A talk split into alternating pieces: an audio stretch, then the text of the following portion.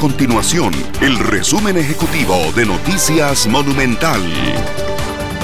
Hola, mi nombre es Fernanda Romero y estas son las informaciones más importantes del día en Noticias Monumental el proyecto de ley del cáñamo y el cannabis no tiene vicios de inconstitucionalidad. Sin embargo, ahora los diputados tienen que esperar un paso más y es esperar justamente la resolución completa de la sala constitucional para poder votar en segundo debate esta iniciativa.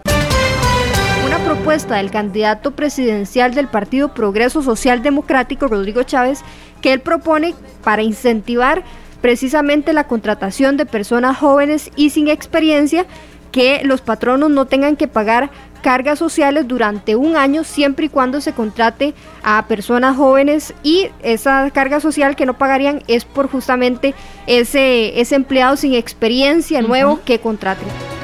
Estas y otras informaciones usted las puede encontrar en nuestro sitio web www.monumental.co.cr. Nuestro compromiso es mantener a Costa Rica informada. Esto fue el resumen ejecutivo de Noticias Monumental.